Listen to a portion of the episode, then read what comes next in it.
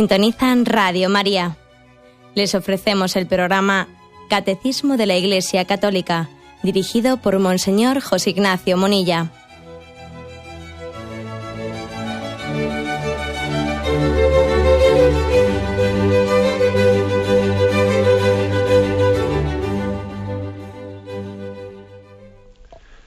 Un cordial saludo a todos los oyentes de Radio María.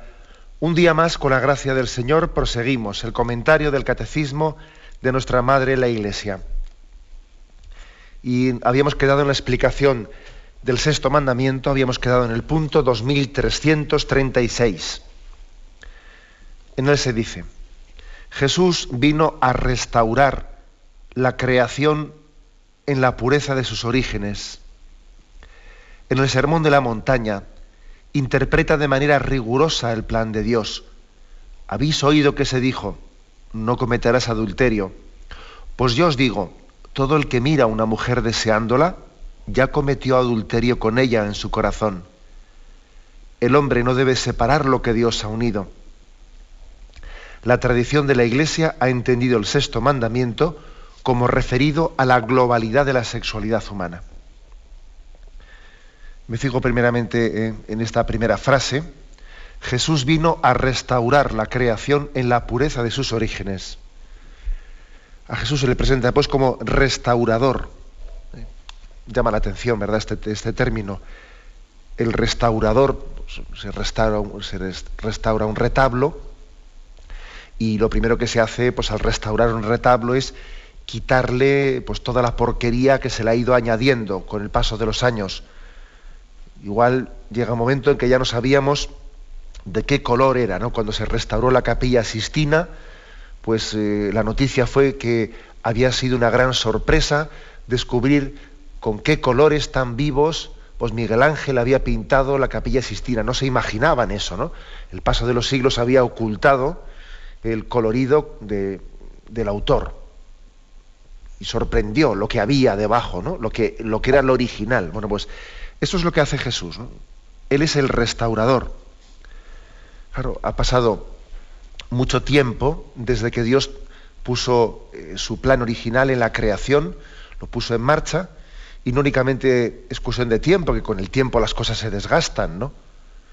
Uno ve una moneda de esas que ha pasado de mano en mano y, y ya está desfigurada la cara, o las inscripciones casi ni se leen porque de tantas manos por las que ha pasado, pero no es únicamente por motivo del tiempo, en este caso, ¿no? que estamos queriendo explicar con estas imágenes, no solo por motivo del tiempo, sino que es por motivo del pecado del hombre que ha distorsionado, que ha deformado, ha deformado las cosas. Fijaros, los, en el dogma católico tenemos yo creo que un equilibrio muy grande, ¿eh? así como Lutero, Lutero afirmó que el pecado original había corrompido totalmente la naturaleza, y que la naturaleza estaba totalmente corrompida y la razón humana estaba totalmente corrompida y por eso el mundo protestante, eh, por lo menos eh, el que mantiene esa, eh, esa pureza de, de, la doctrina luterana, el mundo protestante rechaza la razón como una forma de poder servirnos de ella para llegar a Dios solamente por la fe. Podemos llegar a Dios, la, la razón, incluso Lutero le llamó la gran prostituta. Fijaros hasta qué punto el mundo protestante dice que todo lo natural ha quedado totalmente corrompido por el pecado original, la razón está totalmente corrompida, etcétera, ¿no?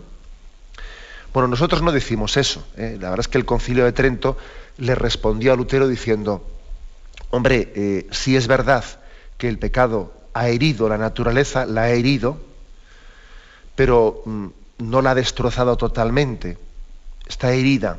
Por eso Jesucristo se presenta como restaurador, restaurador. Claro, si, hubiese estado totalmente eh, corrompida, pues entonces Jesucristo no podría restaurar nada. ¿eh? Tendría que hacer otra cosa, ¿no? Acabar con este mundo y, hacer uno nuevo. ¿Mm? Pero no es eso. Jesús, Jesucristo no se presenta como aniquilador, aniquilador de este mundo, ¿no?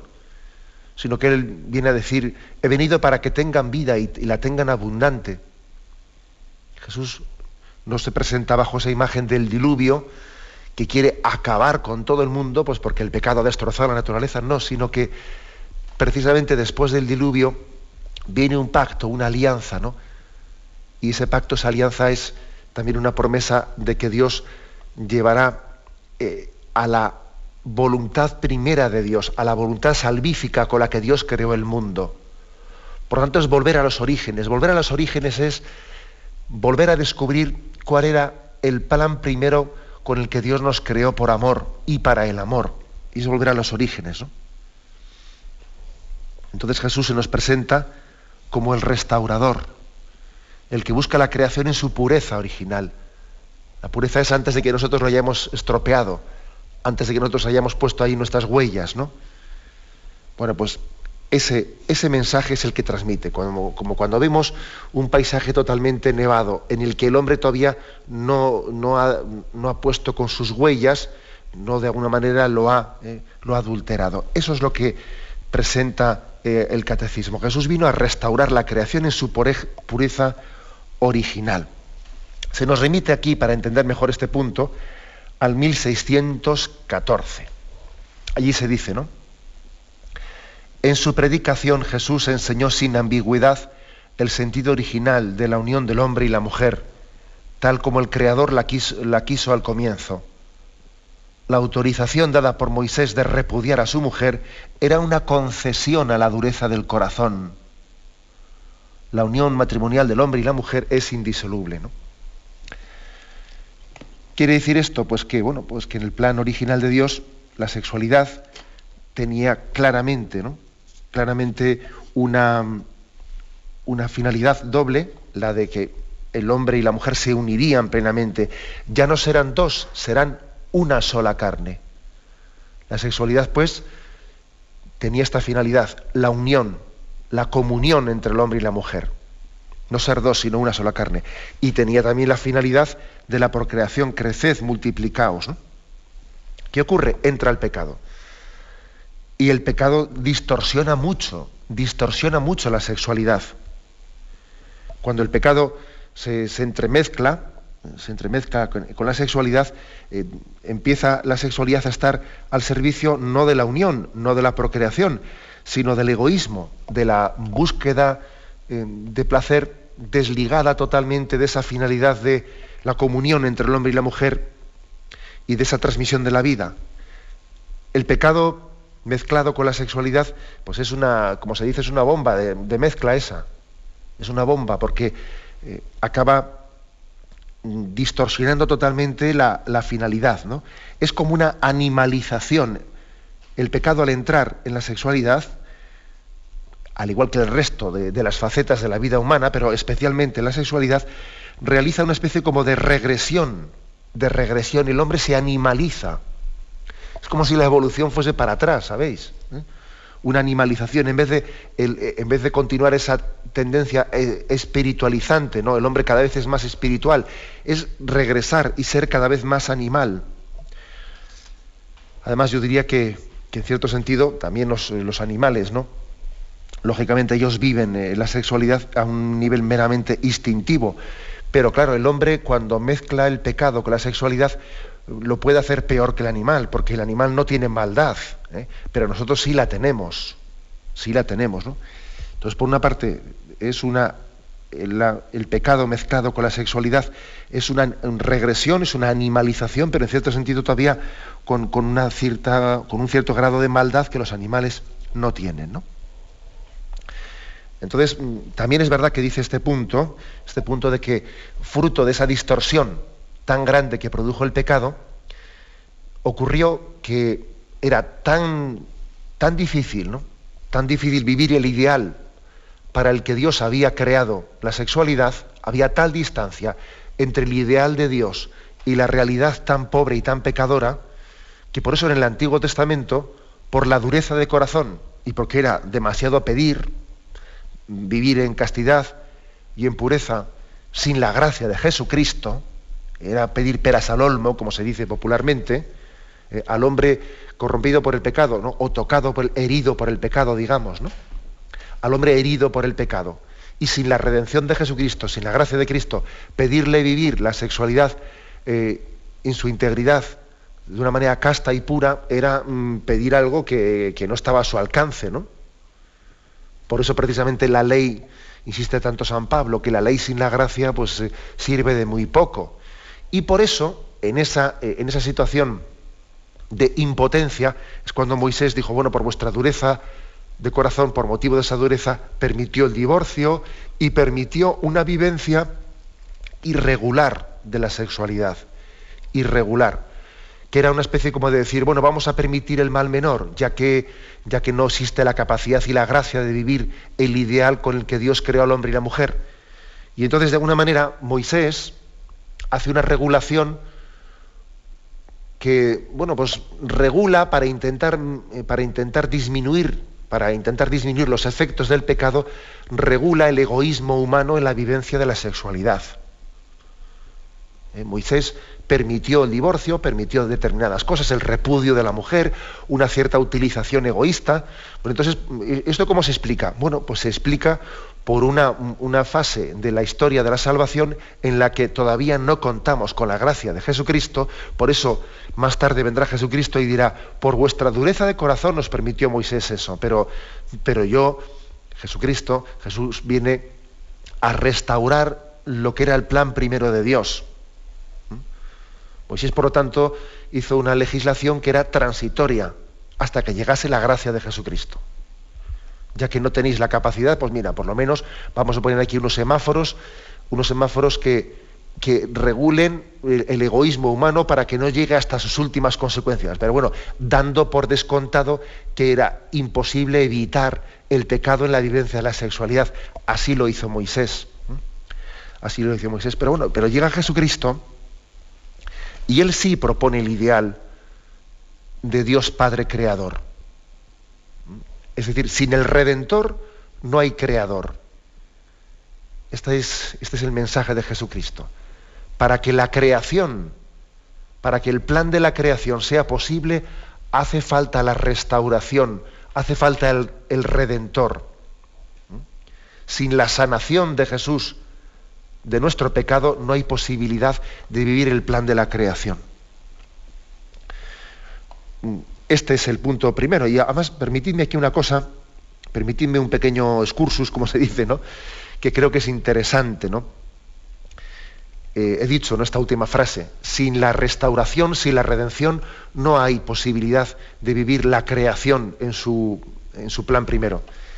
Hoy en día, está muy de moda eh, pues ciertos, ciertos movimientos o ciertas tendencias, bueno, no tan de moda, ¿eh? porque también son un poquito del mayo 68 y ya van pasando, pero bueno, bien, pero ahí andan, rondando de vez en cuando.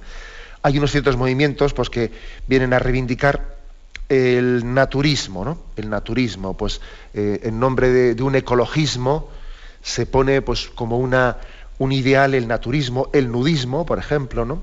Eh, pues hay que, hay que ser eh, naturales y el hombre, pues si, si se trata de, de, ver cuál es el plan original de Dios, pues Dios nos creó a todos desnudos, ¿no? Pues entonces lo, normal, volver al plan primero de Dios, es que todo el mundo pues seamos naturales y eh, pues eso, ¿no? El naturismo, el nudismo, etcétera, etcétera. Es curioso, ¿no? Que a veces hasta se invoca el nombre de Dios y el nombre de la creación y el nombre del Génesis y Adán y Eva para reivindicar el naturismo y el nudismo, etcétera. ¿eh? Curioso esto. Entonces, una palabra a este respecto que yo creo que nos puede hacer bien para clarificar conceptos. Eh, nosotros creemos que no se puede llegar a la creación, a lo natural, sin lo sobrenatural. Precisamente para poder llegar al plan primero que Dios tenía en la creación, para poder llegar a ese plan primero, era necesaria la redención de Jesucristo. Estas filosofías que hoy en día, que pretenden ser naturistas, sin haber aceptado la redención de Jesucristo, pretenden hacer un salto, un salto imposible. Porque decía Chesterton que si quitas lo sobrenatural, no te, no te queda lo natural, sino lo antinatural. Hoy en día lo natural, lo natural no existe no existe en estado químicamente puro, no, lo natural ha sido corrompido por el pecado o ha sido herido por el pecado. Con lo cual nosotros lo natural no lo encontramos en ningún sitio si no es después de la redención de Jesucristo, que ha sido redimido por Jesucristo y restaurado al plan primero de Dios. Algunos pretenden buscar lo natural sin Jesucristo. Y sin Jesucristo no encuentras lo natural, encuentras lo antinatural, porque ha sido herido por el pecado. Por eso la única manera ¿eh? de, volver a, la auténtica naturalidad, la única manera de volver al plan primigenio de Dios en la creación, la única manera de descubrir el auténtico ecologismo, ¿eh? pues es abriéndonos a la redención de Jesucristo, el cual restaura y nos vuelve al plan primero de Dios. Esto es muy importante. Acordaros, por ejemplo, de esos pasajes de, de esos pasajes del Génesis, ¿no? Cuando Adán y Eva, después de haber cometido el pecado original, eh, se dan cuenta de que estaban desnudos, se dan cuenta y se esconden. Y entonces Yahvé les dice, ¿quién te informó de que estabas desnudo? es decir, antes del pecado, antes del pecado, la desnudez, la naturalidad, ¿no? La naturalidad del cuerpo desnudo, de la sexualidad, no era ningún problema. No era ningún problema antes del pecado. Era algo absolutamente natural. Fue fruto del pecado que él se da cuenta que, le resulta un problema estar desnudo, porque se da cuenta que ahora al estar, desnudos, eh, esa desnudez eh, está siendo ocasión de suscitar en nosotros una, serie de pasiones y entonces resulta que nos damos cuenta que nuestra desnudez nos causa un problema moral. Y entonces ellos se, tapan, se, ocultan, ¿no? se avergüenzan de estar desnudos. Yahvé les dice, ¿quién te informó de, que estabas desnudo? ¿Acaso has comido de ese árbol de la ciencia del bien y del mal? ¿Qué quiere decir este, este pasaje eh, bíblico tan profundo? ¿no? Pues quiere decir que ha sido el pecado el que ha distorsionado lo que era natural. El cuerpo pasa de ser el icono del alma, el espejo del alma, a ser una especie de provocador de las pasiones. Antes el cuerpo no era ningún problema, antes del pecado. Vamos a ver, si, si, no hubiese existido el pecado entre nosotros, no habría ningún problema en la desnudez, ninguno. Porque el pecado sería, perdón, el cuerpo sería sencillamente el espejo del alma, el icono del alma. Pero claro, una vez, ¿eh? una vez que el pecado se ha introducido en nosotros, se ha distorsionado este lenguaje y entonces el, cuerpo ha pasado a ser no ya el espejo del alma, sino eh, es una especie de suscitador ¿no? de, unas pasiones y de una utilización no personal, ¿eh? sino de una utilización egoísta de esa persona. Bueno, pues por eso en ese pasaje del Génesis se, utiliza ese lenguaje tan profundo, ¿no?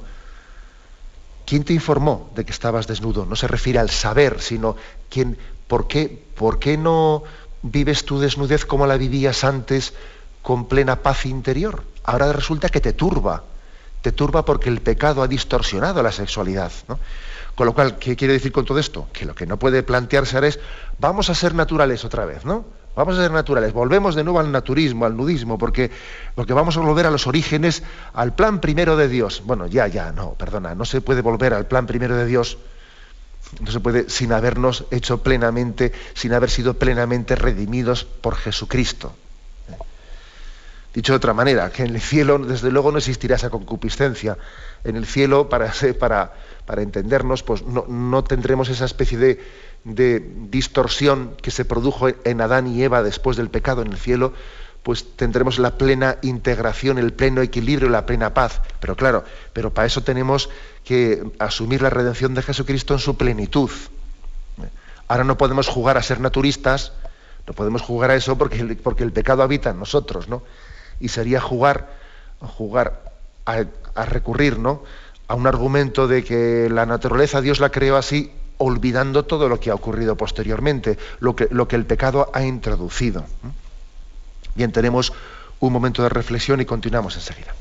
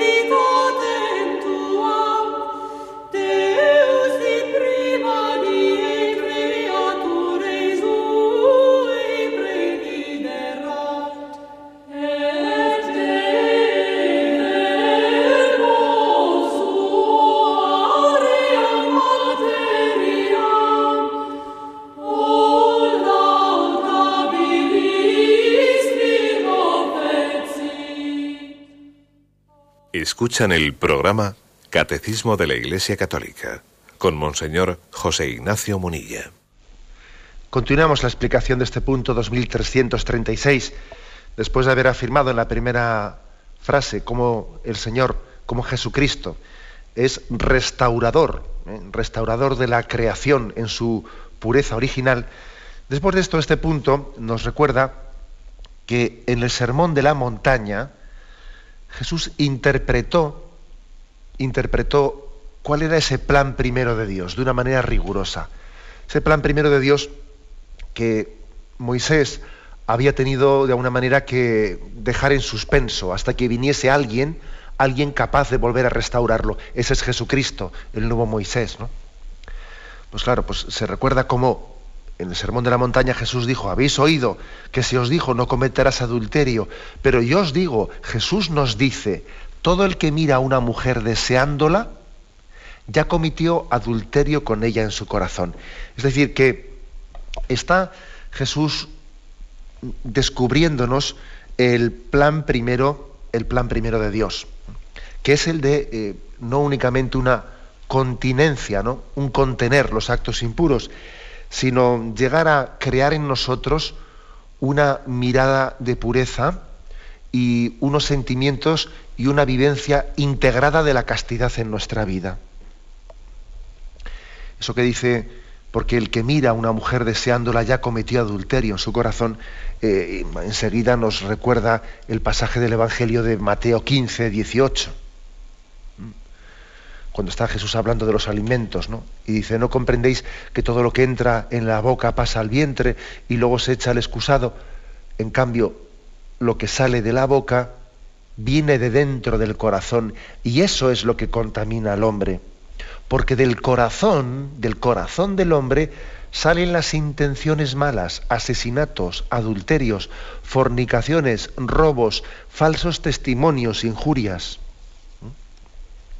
Es decir, Jesús nos está insistiendo que los actos, los actos exteriores, son una expresión de la interioridad del hombre. Y a Jesús no le, interesa un hombre, una moralidad que únicamente se preocupe de la exterioridad. Jesús quiere que eh, las obras sean expresión, eh, sean expresión de la interioridad del hombre. Por eso nuestra moral católica insiste en los pecados capitales, ¿eh? porque los pecados capitales, el de la soberbia, avaricia, lujuria, ira, gula, envidia, pereza, los pecados capitales eh, hacen referencia a ese ir al interior del corazón del cual brotan luego los actos concretos. Si os fijáis, los pecados capitales en sí, en sí no son pecados concretos, no son materias concretas, sino, que están en la raíz de los actos concretos. Los pecados capitales no son actos concretos, sino que son disposiciones interiores del corazón, eh, pecaminosas, que provocan actos concretos. De la soberbia se derivan actos de violencia, de la soberbia se derivan pues actos de discriminación, etcétera, ¿no? O de la pereza se deriva esto, se deriva lo otro. No son actos concretos, sino que están en la raíz de los actos concretos. Bueno, pues esto es lo que Jesús viene a predicar. Jesús vino a predicar que el hombre necesita, para ser un hombre nuevo, necesita un corazón nuevo. Eso es lo que él vino a decirnos. Yo os vengo a dar un corazón nuevo. Un corazón que esté habitado por Dios. Un corazón desde el cual brote la bondad, porque, porque sea imagen del corazón de Cristo. Si os acordáis en aquel himno de Filipenses, en ese himno que solemos rezar en las primeras vísperas de los domingos, cuando dice Cristo, a pesar de su condición divina, no hizo alarde de su categoría de Dios, ¿eh? ¿os acordáis? Bueno, pues e, ese himno es introducido por, una, eh, por un versículo que dice, tened entre vosotros los mismos sentimientos de Cristo, el cual, siendo de condición divina, no hizo alarde, etcétera. Pero es lo que dice, tened entre vosotros los mismos sentimientos del corazón de Cristo. O sea que Jesucristo ha venido a darnos una moralidad que brota de un corazón nuevo. Un corazón nuevo. El Señor no se, no se contenta, permitidme que hable así en plan, vamos, en plan llano, el Señor no se contenta con que no hagamos cosas malas. No, no se contenta con eso. El Señor quiere que nuestra vida, que nuestras obras partan de un corazón, de un corazón bueno, un corazón misericordioso, de un corazón en el que habite la caridad y sea movido por la caridad. Que sea la caridad de Cristo, el Espíritu Santo, el motor, ¿eh? el motor de nuestras acciones. Ahí queremos llegar. Este es nuestro ideal. Y entonces, desde este ideal, pues, os podéis imaginar, ¿no? Lo aplicamos esto al tema de la pureza, y entonces eh, dice Jesús, si os dijo no cometerás adulterio, pero yo te digo, te digo más. Yo te digo más, que todo aquel que mira impuramente está adulterando en su corazón. Aquí hubo una, una famosa anécdota, y es que Juan Pablo II, en una de sus catequesis, eh, comentando este pasaje, pues él hizo una afirmación, ¿no? Se os ha dicho que no únicamente en nuestro ideal es no cometer adulterio, sino que no mirar a una mujer deseándola también forma parte de nuestro, de nuestro ideal. ¿no? Y Juan Pablo II hizo un comentario diciendo que podría ocurrir que alguien, estando desde estas palabras de Jesucristo, eh, estando casado, cometiese también, mm, o sea, por la manera de vivir la sexualidad con su mujer, estuviese también adulterando con ella. ¿Por qué? Porque por, mucho que, esté casado, etcétera, la, manera de vivir la sexualidad con su mujer sea absolutamente egoísta, eh, egoísta o no, o no respetuosa de la delicadeza y de, la forma de la expresión del amor, con delicadeza y con capacidad de donación, etcétera, etcétera. ¿no? O sea que esa, esa, frase, cuando Juan Pablo II la pronunció, fue motivo de escándalo. Y hubo por ahí algún, algún periódico en algún país determinado ¿no? que hizo que hizo comentarios del Papa condena la sexualidad hasta dentro del matrimonio. No, lo que el Papa dijo es que conforme a estas, a estas palabras del propio Jesucristo el Sermón de la Montaña,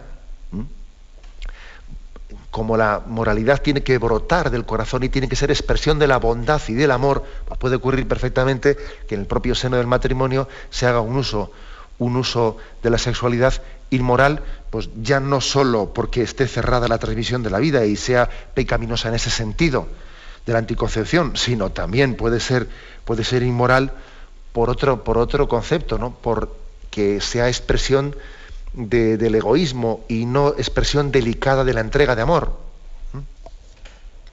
Bueno, como es un tema, un tema importante. Y termina este punto 2336 diciendo, la tradición de la Iglesia ha entendido el sexto mandamiento como referido a la globalidad de la sexualidad humana. ¿A qué se refiere? Hombre, pues porque en el Antiguo Testamento se hablaba no cometerás adulterio, como si el sexto mandamiento hiciese únicamente referencia a la relación con, la mujer o con el marido dentro del matrimonio. Entonces, según esa formulación del Antiguo Testamento, parece que eh, no queda regulado en el sexto mandamiento la sexualidad del soltero, como, si el soltero no tuviese, no tuviese también su, su, deber de castidad, ¿no? ¿Qué pasa? Que el soltero no tiene deber de castidad, el sexto mandamiento no va para él. No, la interpretación que ha hecho la tradición de la Iglesia es que el sexto mandamiento no hace referencia a la materia del deber de castidad de los casados, sino también de los solteros. Es curioso, ¿eh? es curioso porque nosotros en, nuestro, en nuestra cultura, somos muy dados a, entender esta cultura secularizada dice, bueno, pues yo sí lo de lo de no adulterarás ya lo entiendo, porque hoy al fin y al cabo, eh, al fin y al cabo, pues, pues es una falta de respeto, ¿no? Una falta de respeto a, tu mujer, pues el que no seas fiel y adulteres con otra. Eso ya lo entiendo, porque oye, tú tienes un compromiso con ella y la estás engañando, y eso es una falta de.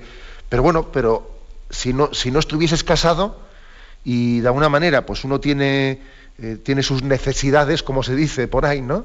Entonces, eso yo qué mal hago a nadie. ¿eh? Es curioso, porque desde esta visión secularizada parece que se reduce el sexto mandamiento al deber, al deber de, bueno, de fidelidad en el matrimonio, como si el resto no importase, ¿no?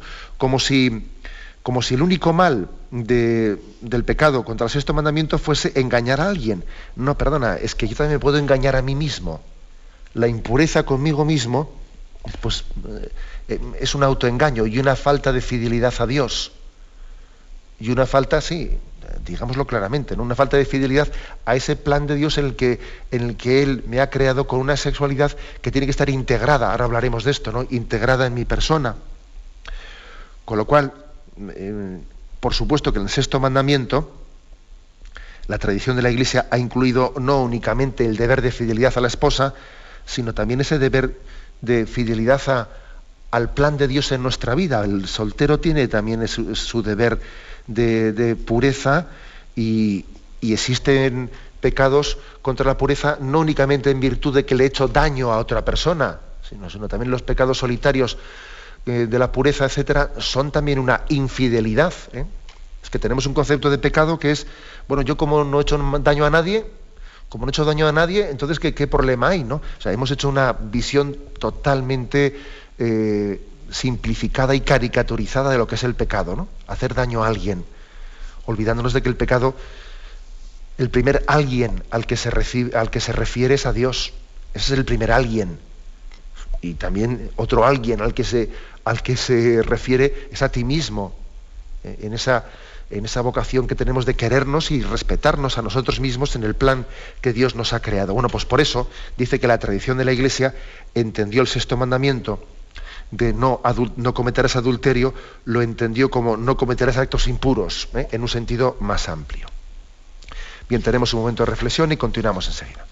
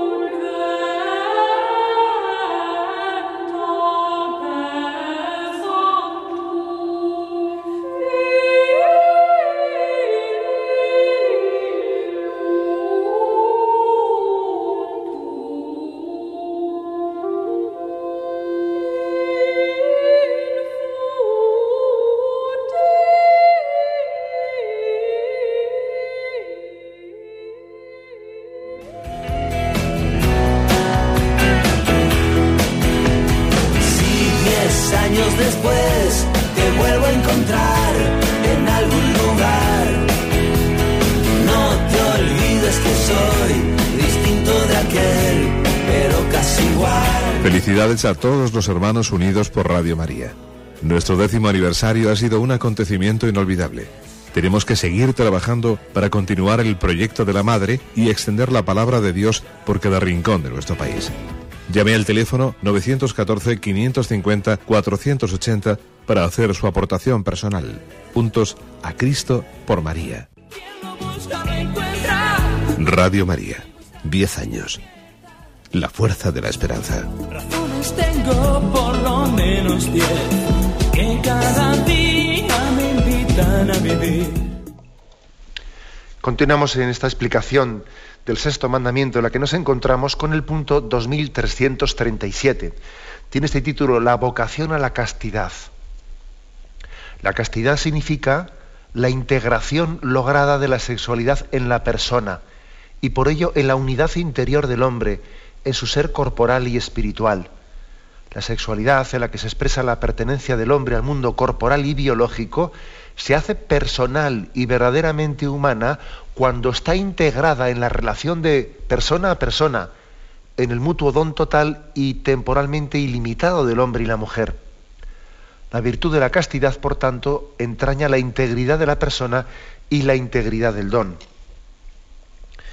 Bueno, aquí explica un poco qué es la castidad qué significa la palabra castidad y ese concepto moral. ¿no? Lo primero habría que decir que igual solemos tener un cierto lío, un cierto lío para entender bien qué significa castidad con lo del voto de castidad. Yo en muchas conversaciones observo que, eso suele complicar un poco la, la, comprensión.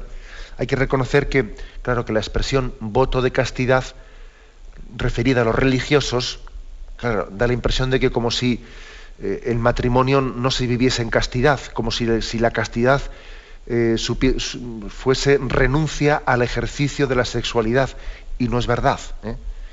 Hay que reconocer que es un poquito equívoco el nombre con el que la tradición le ha dado, pues si hubiese puesto voto de virginidad sería mucho más fácilmente entendible. Voto de virginidad sería más fácil. Claro, decir voto de castidad lía un poco las cosas. Lía porque, claro, entonces, ¿qué pasa? La castidad es la, renuncia al ejercicio de la sexualidad, no es la virginidad, ¿no? Pues no, no significa eso. ¿eh?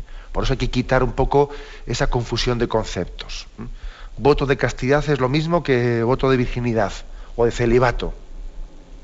Pero la palabra castidad, la palabra castidad, aunque en ese contexto religioso es utilizada así, eh, como sinónimo de celibato, de virginidad, eh, en su sentido moral no significa eso. ¿eh? La palabra castidad significa igualmente casto tiene que ser el casado, igualmente casto tiene que ser el religioso, igualmente castos tienen que ser los novios, o, el que no tiene novia, todo el mundo tiene que ser casto, porque es una virtud, pues todas, como la de la humildad, todo, todo el mundo tiene que ser humilde, cada uno en su estado de vida. Claro, no es lo mismo ser humilde el hijo que el padre, ¿eh? pero los dos tienen que ser humildes. Y también los dos tienen que ser castos. Así se, así se explica ¿no? la palabra castidad. La palabra castidad es la integración de la sexualidad en la persona, la, la vivencia de la sexualidad conforme al plan, a la vocación que Dios me ha dado. Con lo cual, una es la forma que tiene de vivir la castidad el casado, otra es la forma que tiene de vivir la castidad el religioso, el novio, los novios, pues, etcétera, etcétera. Es decir, pero todos viven la castidad. Y tan casto es, tan casto es el esposo y la esposa que tienen sus relaciones sexuales santas, abiertas a la vida, en fidelidad, en expresión de amor delicada, tan casto es ese esposo y esa esposa como el religioso que ha hecho el voto de, el voto de virginidad los dos son igualmente castos. Esto es importante entenderlo, porque es que a veces solemos pensar que la castidad es, renuncia al ejercicio de la sexualidad. No, no, es eso. ¿eh? Es la vivencia de la sexualidad integrada en la vocación que Dios nos ha dado, de matrimonio o de vida consagrada, o lo que fuere, o en la soltería. Y dice aquí el catecismo que la castidad significa integración de la sexualidad en la persona, en la persona, en la unidad interior que tenemos que tener entre ser corporal y espiritual. Porque uno de los dramas que padecemos es la falta de integración de la sexualidad en nuestra vida. Fruto del pecado, la sexualidad a veces la solemos sentir como algo que, que arrastramos, ¿no? Como si estuviésemos fracturados interiormente entre cuerpo y alma es una especie de división interior, disociación interior que tenemos y que nos hace sufrir a veces, ¿no? Nos hace sufrir. O sea, nos falta unidad de vida, nos falta integración. Y entonces, a veces no, pues cuando, cuando sentimos, sentimos la sexualidad como una especie de eh, tendencia corporal incontrolada, mal asunto, hay falta de integración una especie de pulsiones, ¿no? como, si como si la sexualidad eh, es algo instintivo y entonces no es controlable. A veces incluso se habla de la sexualidad como si fuesen necesidades corporales, madre mía. Eh, es un término que, vamos, no quiero poner ejemplos para que no sea un poco eh, desagradable, ¿no? Pero hablar de la sexualidad como de necesidades corporales es tener una visión totalmente desintegrada de la sexualidad en mi vida. Desintegrada. La verdad es que la sexualidad no se puede vivir, o sea, no debe de ser algo meramente instintivo, no controlable. Como es un estornudo, como es no sé qué. No, no, la sexualidad es algo, debe ser algo integrado, integrado en, en nuestra vida, en nuestra voluntad, en nuestra razón, en nuestro entendimiento. Tiene que ser conducida dentro de la vocación concreta que Dios nos ha dado. Por eso hay hay como dos, imágenes del hombre, ¿no? Una imagen fracturada en la que una cosa es lo que el cuerpo, lo que el cuerpo sus tendencias, que son irrefrenables, y entonces eh, eso yo no, tengo ni siquiera, no tengo mandato, no tengo capacidad de controlarlo, entonces yo permito que mi cuerpo no tenga una especie de pues, ley propia, ley aparte, ley instintiva, ley animal, y luego aparte estoy yo, ¿no? Esa es una visión desintegrada totalmente. Exagero un poco, ¿no? Pero es una exageración que no exagero tanto, ¿eh? Y la otra visión es la visión integrada, es decir, la sexualidad está integrada en la persona y es un vehículo y es una expresión de amor, de donación, abierta a la transmisión de la vida, frente a la imagen disociada, fracturada, dividida, ¿no? Eh, aquí este punto del catecismo 2337 nos dice que tiene que haber integración. ¿Y esa integración en qué se nota? Bueno, pues aquí dice, en que nos ayuda a la relación de persona a persona en el don mutuo total. En el don mutuo total.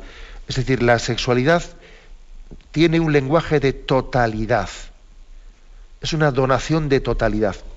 ¿Qué quiere decir esto? Pues que, bueno, que la diferencia, por ejemplo, entre los signos de, de expresión de cariño y de amor que tienen pues, unos novios a los que tienen unos esposos es distinto, porque los novios, los novios no deben de expresarse su amor en la totalidad del acto sexual, porque en el fondo ellos no se han dado totalmente uno a otro. Los que se han dado totalmente son los, son los esposos. Ellos son los que se han dado totalmente. Nosotros, sin embargo, nosotros, los, los novios, ¿no? Y ellos tienen que decir, nosotros no nos hemos dado totalmente, nos, eh, tenemos unas determinadas expresiones, expresiones de amor que no suponen, eh, no suponen un compromiso pleno y total. La totalidad está en el matrimonio, entonces somos totalmente uno de otro. En el noviazgo no somos totalmente uno de otro. La prueba es que todavía estamos en discernimiento y podrá concluir o no en el matrimonio. Por eso, primer aspecto, ¿no? Dice, donación de totalidad. Eso es lo que supone eh, la entrega sexual. Y segundo, donación de totalidad dice ilimitada en el tiempo. Ilimitada en el tiempo se refiere a que, mm, claro, uno no, no se entrega sexualmente a otra persona por un cierto tiempo, sino que la sexualidad eh, la entrega sexual tiende en su propio lenguaje a la totalidad y también a ser eterna en el tiempo.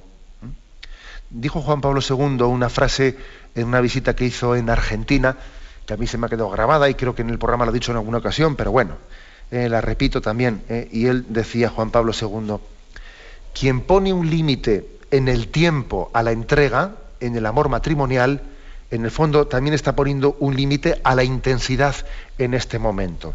Es decir, que si, eh, si le dice una persona a otra, no, mira, yo me entrego a ti eh, sexualmente, ¿no? Pero bueno, eso no quiere decir que yo voy a estar contigo para siempre. Pero bueno, ahora me entrego a ti sexualmente y luego el día de mañana ya veremos a ver qué pasa, ¿no? Cuando uno hace ese tipo, ese tipo de acto, sin, que no tiene vocación de ser ilimitado en el tiempo, sino que dice, bueno, yo me entrego a ti, pero esto no quiere decir que sea para siempre, ¿no? Ese no es que únicamente haya puesto, decía Juan Pablo II, eh, haciendo, actuando así, no solo ha puesto un límite en el tiempo, en el fondo también ha puesto un límite en la intensidad.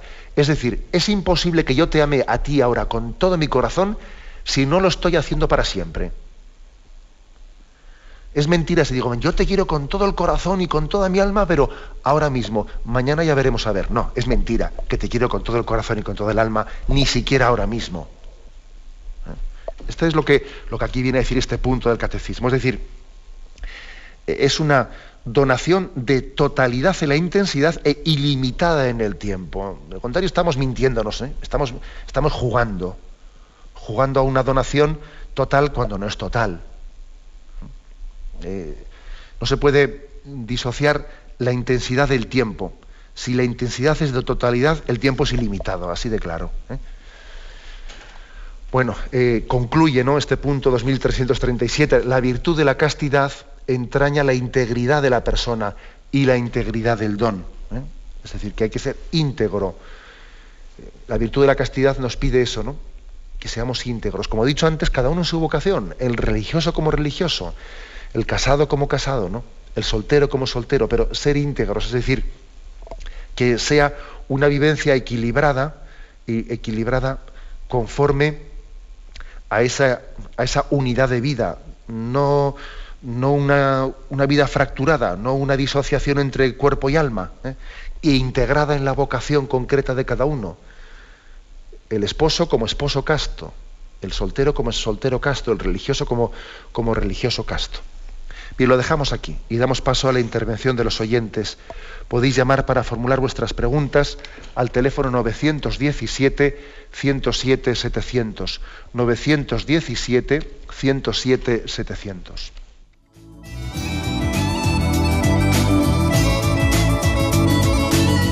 ¿Le gustaría tener sus programas favoritos de Radio María en CD o DVD? Ahora es posible.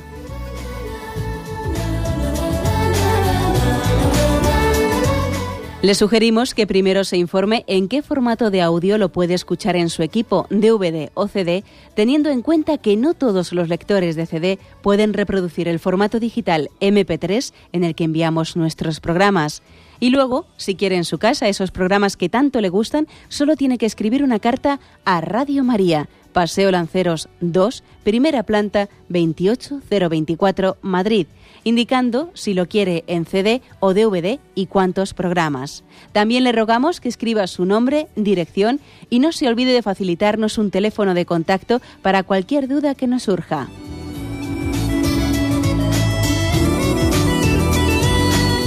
Radio María, más cerca de usted.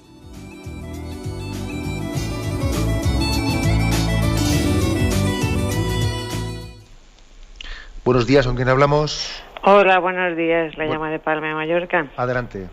Sí, quería comentarle. Eh, yo pertenezco a un grupo Provida. Era para pedirle que recordase que a partir de hoy empieza un año de oración por la vida, dicho por la Conferencia Episcopal Española, ah, para que animase a la gente, pues que Mm, su responsabilidad personal, que organicen, dirijan ratos de oración, se ofrezcan a la iglesia para mover un poquito todo esto. Y luego quería comentarle, tengo un amigo mm, muy majo eh, que ha tenido la gracia de la conversión. Pero veo que cuando hablamos, eh, pues muchas veces no admite la divinidad de Cristo, sino en el momento de su resurrección querría que mm, hablas un poquito sobre esto. No sé si es una corriente que hay dentro de la Iglesia. Sí, yo creo que esto último que usted me está diciendo, eh, bueno, con respecto a la primera, pues es así. ¿eh? Es decir, las, eh, tenemos una, pues una, un plan pastoral también que está promovido desde la subcomisión de la Conferencia Episcopal, la Subcomisión de Familia y Vida, en la que se nos invita a orar, a tener un día mensual, cada diócesis pues lo organiza de una manera, en la catedral, en un monasterio, donde sea, un día de oración por la vida. ¿eh? Pues yo creo que se ha hecho pensando en que estamos en unos meses claves dentro de la, eh, pues de la legislación española en la que se puede ampliar la ley del aborto. En ese contexto social vamos a orar intensamente estos meses ¿eh? de este año. Bueno, y en segundo lugar, con respecto a la pregunta que hace usted, pues sí, por desgracia, existen algunas teologías muy alejadas del magisterio de la Iglesia, en las que mm, incluso dan a entender como si Jesucristo no hubiese tenido conciencia de su condición divina antes de la resurrección, ¿eh? como si él hubiese vivido eh, pues descubriendo quién era él mismo, ¿no? Y que después de la resurrección es cuando él cayó en cuenta de su propia existencia. Bueno, es algo absurdo, ¿eh? es algo absurdo, porque incluso sería llevarle a Jesucristo a una especie de esquizofrenia, de, no percepción de la propia personalidad, ¿no? Y además es algo totalmente contradictorio con tantísimos pasajes evangélicos en los que Jesús tiene perfecta conciencia de ser hijo de Dios Padre, y, bueno, y, acordaros de textos como aquel que dice Jesús, antes de que existiese Abraham, existía yo. O sea, Jesús tiene plena conciencia ¿no? de su existencia, o su, de su preexistencia, podríamos decir. ¿no? Luego yo creo que hay que tener mucho cuidado con las teologías que se han desligado del magisterio de la Iglesia o que están en abierta en abierta hostilidad ¿eh? o disenso hacia el magisterio de la Iglesia, que hacen muchísimo daño y venden por ahí libros, etcétera. Yo creo que nosotros tenemos que entender que la teología está al servicio de la explicación del magisterio, ¿eh? no, no en disenso con él. Adelantamos para una siguiente llamada. Buenos días. Hola, buenos días. Buenos días, sí, escuchamos. Eh, vamos a ver, eh, soy Luis desde Valencia. Eh, es con referencia a este sexto mandamiento que a mí verdaderamente me tiene bastante, bastante preocupado y me deja sin vivir porque es soy incapaz de poderlo llevar a, cabo con plena plenitud de castidad.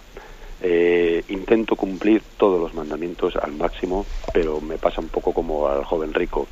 Yo creo que soy incapaz de poder cumplir este sexto mandamiento. Eh, eh, intento y bueno me confieso periódicamente por ello pero pero vuelvo a caer otra vez una y una y otra vez a pesar de que no quiero hacerlo como decía San Pablo hago lo que no quiero hacer le pido pues una palabra de aliento a ver de qué manera puedo intentar pues, remediar esta situación porque, porque no puedo, por mis propios medios yo no puedo salir de ahí. Y ya está. De acuerdo, muy, muchísimas gracias por su sinceridad y transparencia, que estoy convencido que Dios bendecirá, o sea, Dios bendice a los que le buscan sinceramente. Mire, yo creo que a veces ocurre, ¿eh? ocurre pues que, pues que ciertas esclavitudes generan hábitos, ciertos pecados han generado hábitos, y luego somos ya esclavos de esos hábitos. ¿eh?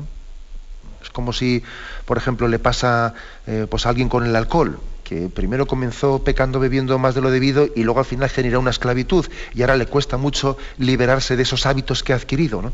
y posiblemente para usted pues, estos temas de sexualidad sean más una cruz que un placer. Dice uno, pues si, para mí es más un sufrimiento que una búsqueda de placer, ¿no? Lo, experimento más como cruz que como otra cosa. Bien, pero al mismo tiempo tampoco quiere decir que, usted, bueno, pues entonces, entonces como no, en el fondo yo no lo quiero, pues entonces no tengo ninguna responsabilidad en ello. Sí, tampoco digamos eso, porque, porque es verdad que también uno tiene su responsabilidad de haber generado un hábito y luego ya eh, pagamos, pagamos las consecuencias del pecado de nuestro pecado. ¿no? En el pecado está la penitencia, se dice, y, qué verdad es que en el pecado está la penitencia. Luego cargamos con la penitencia del pecado. Sin embargo, mire, yo, yo le diría, tenga paz, sin perder la paz y sin hacer las paces, sin perder la paz. ¿eh? Sin perder la paz porque eso, quítese usted de la cabeza eh, cosas como las siguientes, ¿no? Es que mientras que no supere yo este pecado, es que en el fondo todo el resto de las cosas que hago no sirven para nada, porque entonces, ¿para qué, sirve mi oración? ¿Y para qué sirve esto? Si, si estoy cayendo en esto, todo el resto no vale para nada. No, quites eso de la cabeza. ¿eh? Usted, porque, porque el hecho de que usted tenga una esclavitud en este campo, no quiere decir que el Señor no le dé su gracia en tantas cosas.